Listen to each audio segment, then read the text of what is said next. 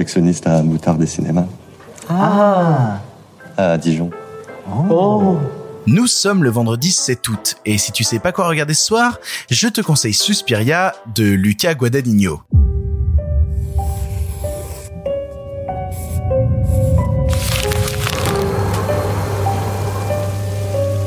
Lorsque l'on danse la danse d'un autre, on se fait à l'image de son créateur.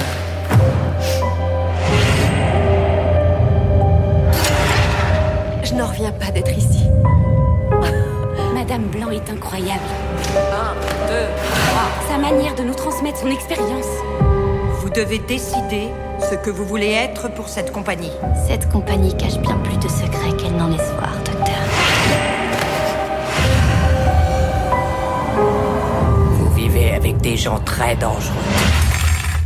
C'est vendredi, c'est le genre de film dont on va avoir besoin du week-end pour se remettre et j'avais envie de parler d'un film qui fait débat comme souvent dans les films de la fin de semaine. Il fait débat pour la simple et bonne raison qu'il se pose comme une sorte de, remake reboot d'un long métrage absolument culte pour tous les cinéphiles, à savoir le film Suspiria de Dario Argento. Suspiria de Dario Argento, c'est sorti en 1977, c'est un film fantastique horrifique italien absolument culte faisant partie de la trilogie des enfers de Dario Argento et qui a marqué les gens à tout jamais avec une Jessica Harper dans le premier rôle absolument dingue. Et quand Luca Guadagnino arrive en 2018 en te disant bah en fait je vais en faire un, un semi remake avec euh, Dakota Johnson qu'on a surtout vu dans 50 nuances degrés, Chloé Grace Moretz, Mia Goth ou encore Tilda Swinton, les gens sont un peu inquiets. Les gens sont un peu inquiets parce qu'ils disent Luca Guadagnino t'es bien gentil mais le dernier truc que t'as fait c'est Call Me By Your Name, maintenant tu veux t'attaquer à Motherfucking Suspiria, on est très inquiet. Et même post-sortie du film, les gens continuaient d'être un peu inquiets et dubitatifs. À la sortie du film, pour être honnête, il y a eu vraiment deux camps qui se sont formés, les fans hardcore du remake de Suspiria qui donnent une nouvelle lecture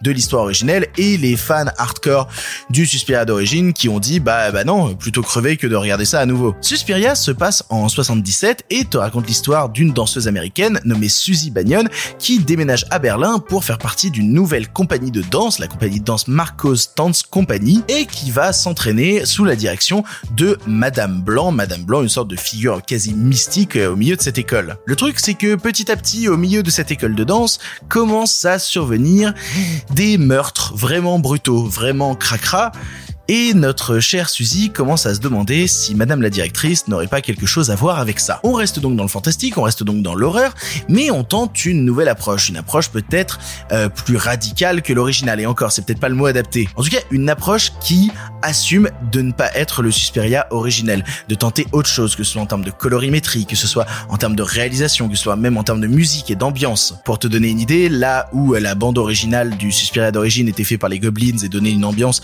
vraiment vraiment poisseuse, vra- vra- vraiment malsaine à l'ensemble, là la BO du nouveau Suspiria est fait par Tom York, le leader de Radiohead. Voilà, tu sens déjà que qu'il y a, y a une vraie différence. Et moi personnellement, quand le film est sorti que je voyais tous les débats qui cristallisaient, bah j'étais un peu embêté parce que je faisais partie des gens qui avaient plutôt aimé le long métrage, même beaucoup aimé le nouveau Suspiria. C'est une expérience totalement étrange, c'est une expérience totalement à part, mais c'est une expérience qui vaut le coup, c'est une vraie relecture de l'histoire originelle, qui assume justement ce qu'elle est, à savoir une relecture et pas un, un pendant de l'original. Là où le premier s'attarde plus particulièrement sur le côté fantastique de l'histoire, le Suspiria 2019 essaye par exemple d'approfondir le côté politique de l'état de cette Allemagne post-seconde guerre mondiale. Et rien que ça, déjà, le choix de s'attarder sur quand et où se déroule l'histoire, c'est une approche totalement différente qui peut laisser en dehors. Il n'empêche que le nouveau Suspiria fait par Luca Guadagnino est un truc qui m'a scotché la gueule, mais qui m'a décroché la rétine et qui assume son délire jusqu'au bout, jusqu'à un final absolument explosif, sanguinolent à l'excès et qui ne fait pas de cadeau, qui n'essaye pas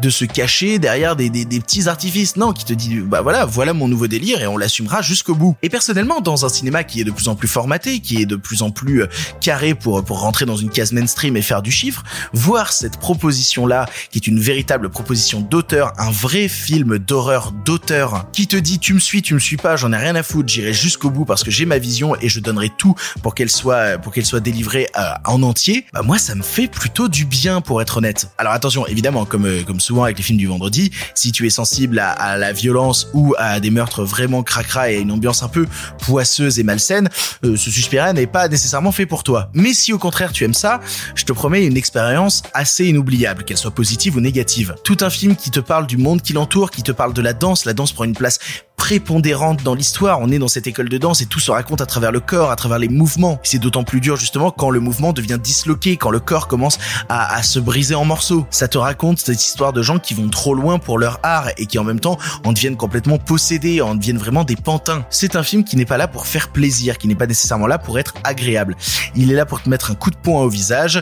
Tu le réceptionneras comme tu veux.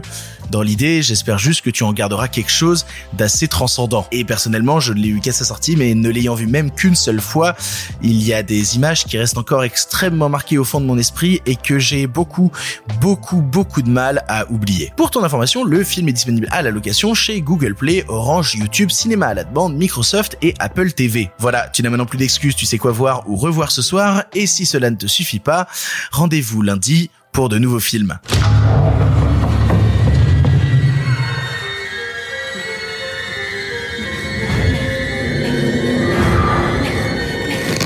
Quel désordre. Celui de l'extérieur. Celui de l'intérieur.